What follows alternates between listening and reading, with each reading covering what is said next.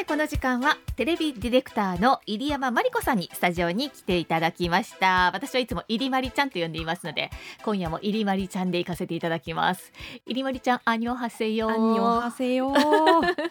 入まりちゃんとはですね JR 九州のクイーンビートルとキテマス K がタイアップして韓国プサンのトレンドを発信しています。キテマスプサンの取材にも一緒に行きましたし、はい。はい、いつもはねそのキテマスプサンの編集作業もしてくれています、はい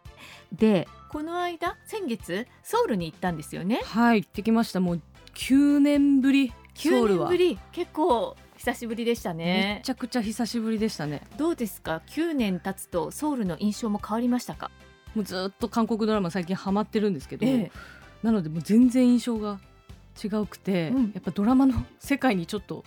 行けるっていうワクワク感で今回は行ったので、はい、街もやっぱりちょっと全然違ってましたね。今回はおしゃれスポットね、おしゃれスポット特に行きましたね行ったみたいですね、はい、まあこうディレクター魂で一泊二日なのにめちゃめちゃ詰め込んでいろんなところを回ったみたいなんですけれども。スポット行きました。うわすごい。今日はまあその中からいくつかここは絶対行った方がいいよっていうところをね紹介していただきたいと思います、はい、まずカフェですごくおしゃれなところがあったんですよね。はい。ソンス聖なる水って書いてソンスですね。はい、ですね。はい。もう日本人の方も結構行ってるみたいなんですけど、そうです、ね、やっぱ韓国の人に聞いても、うん、ホットスポットソンスだよっていう。今回その入りまりちゃんがぜひおすすめしたいっていうカフェがちょっと珍しいんですよね。新しくオープンしたところなんですね。そうですね。今年の8月にできたばっかりらしくて、うん、なんていうのソンス同じソンスドンにあるんですけど、はい、えー、レインリポートクロワッサンっていう。レインリポートクロワッサン、はい、じゃクロワッサンが有名なカフェ。クロワッサンカフェみたいな感じで、はい、で、うん、コンセプトが雨になってるんですよ。雨？雨をコンセプトにしてる、建物の上から滝のように、まずあの水が落ちてきてて雨を表現してるんですはい、店内から見ると、うん、外はずっと雨降ってるような、えー、そういう演出がされてて。なんかこう円形にテーブルがあって、うん、その前にこう木がたくさん背の高い木が植わってて、はい、中央にですね。多分その奥に窓があってそこから雨が降ってるように見えるってことですね。そのガラス窓を伝ってるんで、うんうん、中にいるとずっと外は雨に降ってるような感覚でで店内にも滴ってるんです。天井から。でまあもちろんその席には落ちてこないんですけどその中央のその木のところにずっと垂れててなんかあの店内の色が黒で、うん、あのすごくシックな感じですよね。そうですね。黒基調としてて、うん、で店員さんがむちゃくちゃかっこいいですみんな。イケメンってことですか？イケメンがいっぱいいました。宣言でしたか？はい。ああ。で、まあ、ちゃんはね、あの。イケメンの店員さんにはねちょっと積極的に、はい、積極的に声をかけるようにしてます。はい。あの店内すごくシックなんですけどクロワッサンは派手ですね。そうですね。カラフルなクロワッサンがたくさんあって見たことないような、はい、普通のだからクロワッサンがカラフルな何色にもなってて、ね、でレインボークロワッサンっていうその代表的なのが、はい、中にクリームが入ってて、うんうん、もう軽くペロッといけるような。カスタードクリームですか？ホイップクリームですけど全然甘くない軽いクリームで。でやっぱ雨がコンセプトなので雨上がりの虹をイメージしてるそうです。あなるほど、はい、そしてそのお店のすぐ近くにまた変わったお店があるんですよね。そうなんですよ。そのレインリポートを目指して一歩中に建物の中に入ったら、はい、目の前に大きな池がありまして、ええ、船がありまして、うん、で奥にまた建物があって、うん、その目の前の大きな池を船に乗って渡ったら、うん、そのタイ料理屋さんになっててそこが ちょっと待って。今回は行かなかったんですけど、うん、若い子たちがやっぱりその映える空間でタイ料理がいただけるっていうことで。だって陸なのにあえて池を作ってそこに船を浮かべてるわけでしょ？そうですね。池がそもそもあったのか作ったのかはちょっと不明なんですけどその船に乗ってそこのお店に渡るっていう。で中にその大きななんかあの寺院みたいな中もすごい水が溢れるような、うん。はい空間になってて。じゃあこの辺一体やっぱりこう水をコンセプトにしてるんですかね。そうですね。でお店の名前が、えー、日本語だったらサラヒン寺院で、えー、韓国語だとサラデンテンプルですね。うん、えー、ちょっとこの合わせて行ってみたいですね、うん、ここもなんかもう予約がいっぱいで。ああそうなんですね、はい、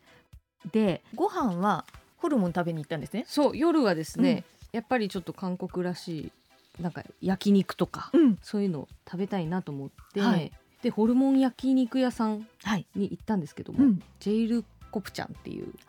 ところで、もうなんか見たことない大迫力のホルモンが出てきて。ちょっと待って大迫力のホルモンってどういうことですか？大迫力もう何ですかね枕ぐらいあるんですよ。枕ぐらいちょっとあるぐらいのもうでっかいのが出てきて、うん、でもいろんな部位のホルモンが56種類のがあってちょっと今ねここに写真を添付してもらったんですけど、ね、丸い石の鍋があるわけですよ。はいはい、そこにソーセージみたいに長細い状態のホルモンがぐるぐる巻きになって並べられていてでもう本当にちょっと長い枕みたいなのが 何個も鉄板に乗ってやってくるっていう。味はどうでしたか？めちゃくちゃ美味しかったです予約で常にいっぱいみたいで、うん、無理やりちょっとねじ込ませていただいて。私たちはじゃあ予約をしていかないといけないってことですね、ね、はい。ここのお店の名前はジェイルコプチャンというお店ですね、はい、です。ちょっと一回行ってみたいと思います。で半岸公園にも行ったんですね。はい夜はちょっと夜景のスポット行きたいなと思って、うん、半岸公園に行って、うん、パンポ大橋っていう橋があって、はい、そこから水がバーって噴水のように出てくるんですけど、うん、そこにライトアップされたレインボー噴水っていうショーがその期間限定であって夜はもう相当たくさんので日本人も多かったですね。うん。10月いっぱいまであります、うんうん、で次は4月からまた始まるってことですね、はい、ただこの噴水ショーがなくてもそう夜景がすごい綺麗なんですよ、うん、でここの公園からはあのもうソウルタワーが見える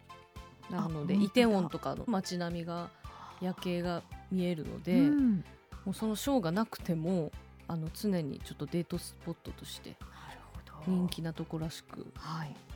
さて2日目です。朝早くから行動したんですね。朝食はやっぱり韓国外で食べる方がね皆さん多いみたいで、朝から開いてるお店も食堂もたくさんあるんで、老舗の干しだらのスープの専門店に行きました干しだらのスープ、はい、なんか干しだらのスープが伝統的な家庭料理みたいで、うん、無魚丼プゴグッチっていうお店に行ったんですけど、はい、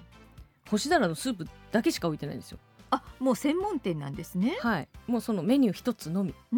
で行って座ったらそれが出てくるみたいな。ミョンドンエリアにあって。ああそうなんですね、はい、なんで朝からもう近くのサラリーマンとか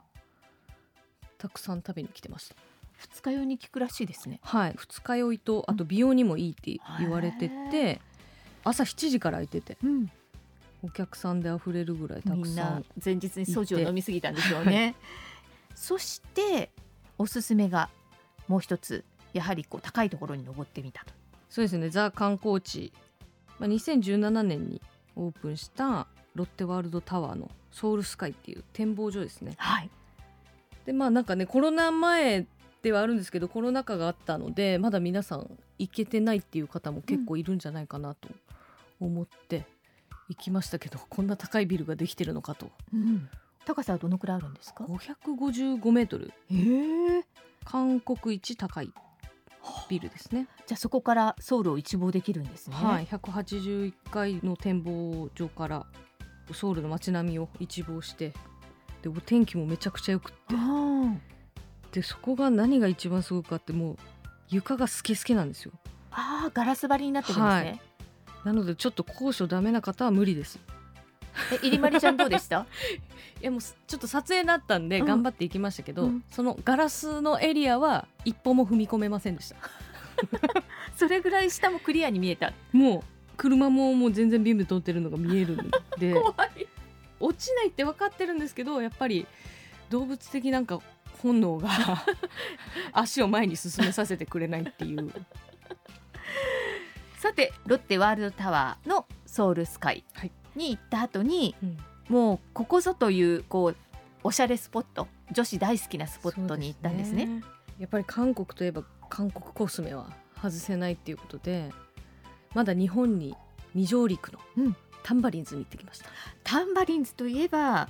ブランドアンバサダーがブラックピンクのジェニーちゃんはい何が売ってるんですか？なんか有名なのはハンドクリーム？そうですねハンドクリームが有名で、まあ、香水も10種類ぐらいあって、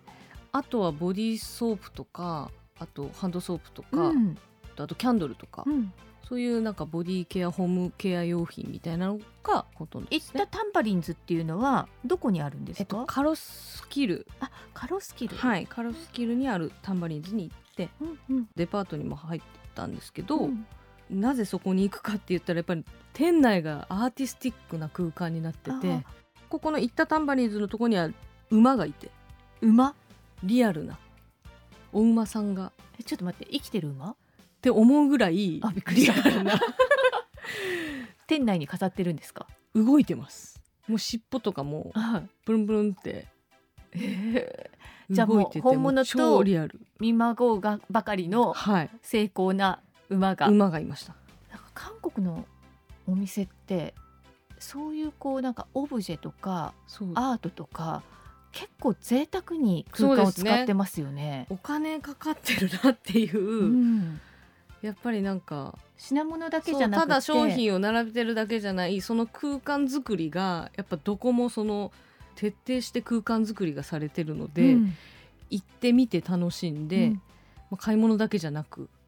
でもどこ撮っても写真映えするっていうそうですよね、お店ばっかりでした。どうですか？ソウルまた行きたいですか？めっちゃ行きたいですねもうゆっくり行きたいですもん。全然時間足らなかったですもん。ということでここまではテレビディレクターの入山真理子さんこと入りまりちゃんにお話を伺いました、はい、ありがとうございました